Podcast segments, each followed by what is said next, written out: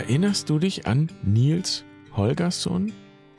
Als ich ein Kind war, lief diese Geschichte von Selma Lagerlöf als Zeichentrickfilm im Fernsehen. Der kleine Rabauke Nils, der frech ist und alle Tiere auf dem Hof ärgert und quält, wird auf Wichtelgröße geschrumpft und plötzlich sind die Tiere die Großen und ärgern ihn. Nur Martin, der Gänserich, hat Mitleid mit dem kleinen Nils, sie freunden sich an und weil Martin, der zahme Gänserich, eine Hausgans, sich sowieso den Wildgänsen anschließen wollte, nimmt er Nils kurzerhand mit. Und so beginnt das Abenteuer. Und am Ende der Geschichte ist Nils Holgersson kein fauler, widerspenstiger Nichtsnutz mehr, sondern ein erwachsener, lebenstüchtiger junger Mann, der weiß, was Gemeinschaft ist und was Verantwortung bedeutet. So ist die Geschichte von Nils Holgersson eigentlich eine Erzählung über das Erwachsenwerden. Und es ist überhaupt nicht verwunderlich, dass Graugänse in diesem Film die Rolle der Mentorinnen und Mentoren einnehmen, die den jungen Nils bei diesem Abenteuer und dieser Entwicklungsgeschichte und dieser Verwandlung begleiten. Und so kommt hier die 14. tierische Weisheit und der Brief des heiligen Franziskus an die Graugänse. Herzlich willkommen bei Barfuß und Wild. Ich bin Jan. Schön, dass du dabei bist. Ich freue mich, diese Folge mit dir zu teilen.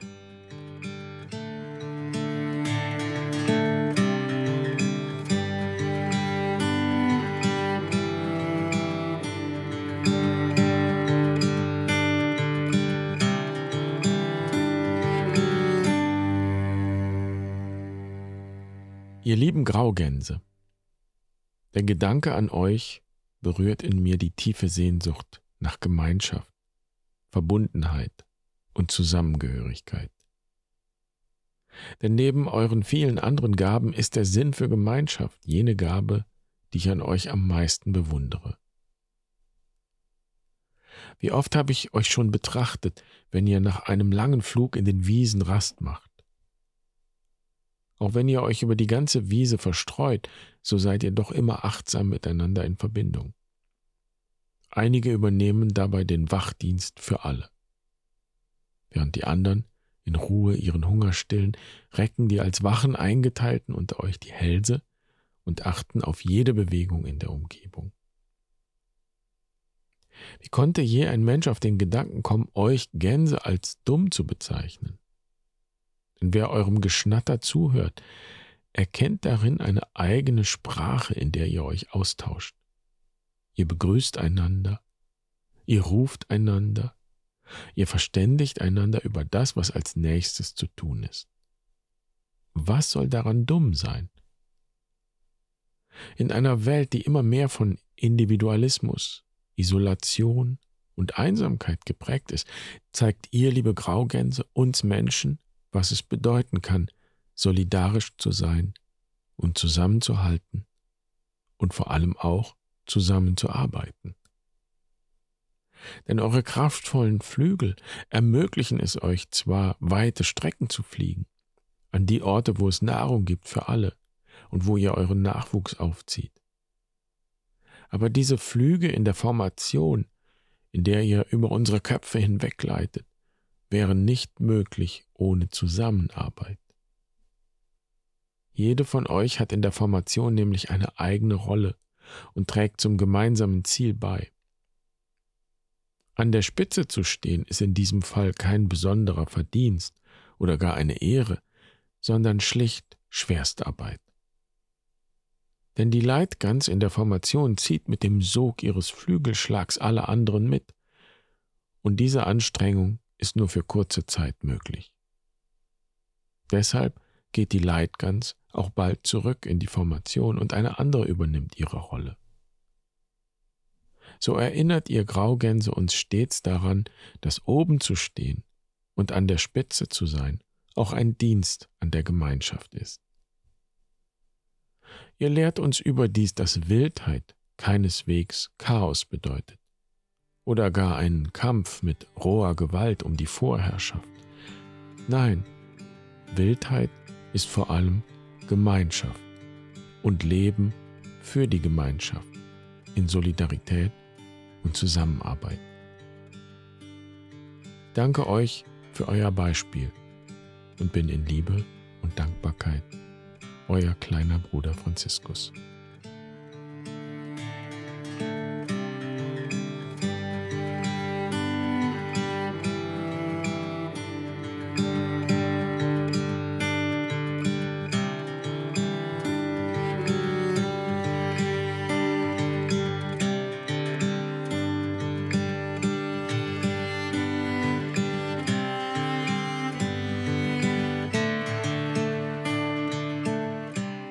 Der Name Konrad Lorenz ist auf besondere Weise mit den Graugänsen verbunden, denn er hat als Verhaltensforscher die Sprache der Graugänse untersucht. Und er sagt, dass wir uns die Sprache der Gänse und überhaupt aller Tiere nicht so vorstellen dürfen wie unsere Sprache. Dass also eine Person irgendwas sagt und dann denkt eine andere Person darüber nach, was damit gemeint sein könnte. Die Sprache der Gänse funktioniert anders eher von Herzen, könnte man sagen. Und Konrad Lorenz gibt ein anschauliches Beispiel dafür. Wenn Menschen zusammensitzen, zum Beispiel nach einem Essen, und dann gähnt jemand, dann heißt das, ich bin müde. Vielleicht ist es spät und das heißt, ich sollte vielleicht ins Bett gehen. Und dann machen wir ja die Erfahrung, dass Gähnen ansteckend ist. Da ist also dieses eine Gähnen und ein zweiter gähnt und eine dritte Person gähnt auch und so steckt das Gähnen die ganze Gruppe an. So funktioniert das auch in der Gänsesprache. Es gibt einen Impuls, der sich dann in Wellen ausbreitet, wie bei einem Stein, den man ins Wasser wirft. Und dieser Impuls verursacht dann eine Resonanz. Und das nehme ich als Ermutigung, andere nicht überreden zu wollen. Das habe ich tatsächlich viele Jahre so gemacht, weil ich dachte, es sei der einzige mögliche Weg, etwas zu bewirken oder verstanden zu werden. Also das heißt zum Beispiel, so lange zu diskutieren und zu argumentieren, bis mich wirklich alle verstanden haben oder bis alle einer Meinung sind und vor allem natürlich meine Meinung gut finden. Und jetzt lerne ich, auch am Beispiel der Graugänse, dass ich zum Ausdruck bringen kann, was mein Herz bewegt, was ich fühle.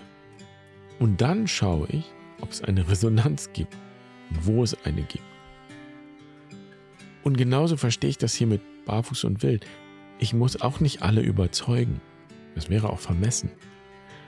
Ich bin aber unendlich dankbar, dass es da draußen Menschen gibt, die in Resonanz gehen mit dem, was mich und uns hier beschäftigt.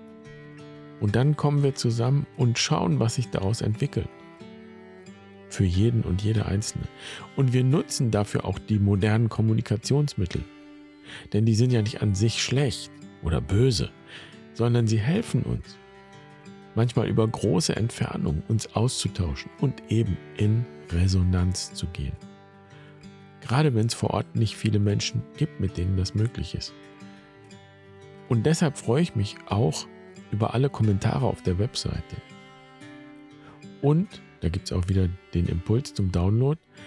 Und ich finde, dass das Wort Impuls jetzt vor dem Hintergrund der Gänsesprache nochmal eine tiefere Bedeutung bekommt. Ich freue mich jedenfalls, dass du dabei warst und bist. Und ich wünsche dir einen wundervollen Tag. Bis morgen, wenn du magst. Mach's gut. Pace bene.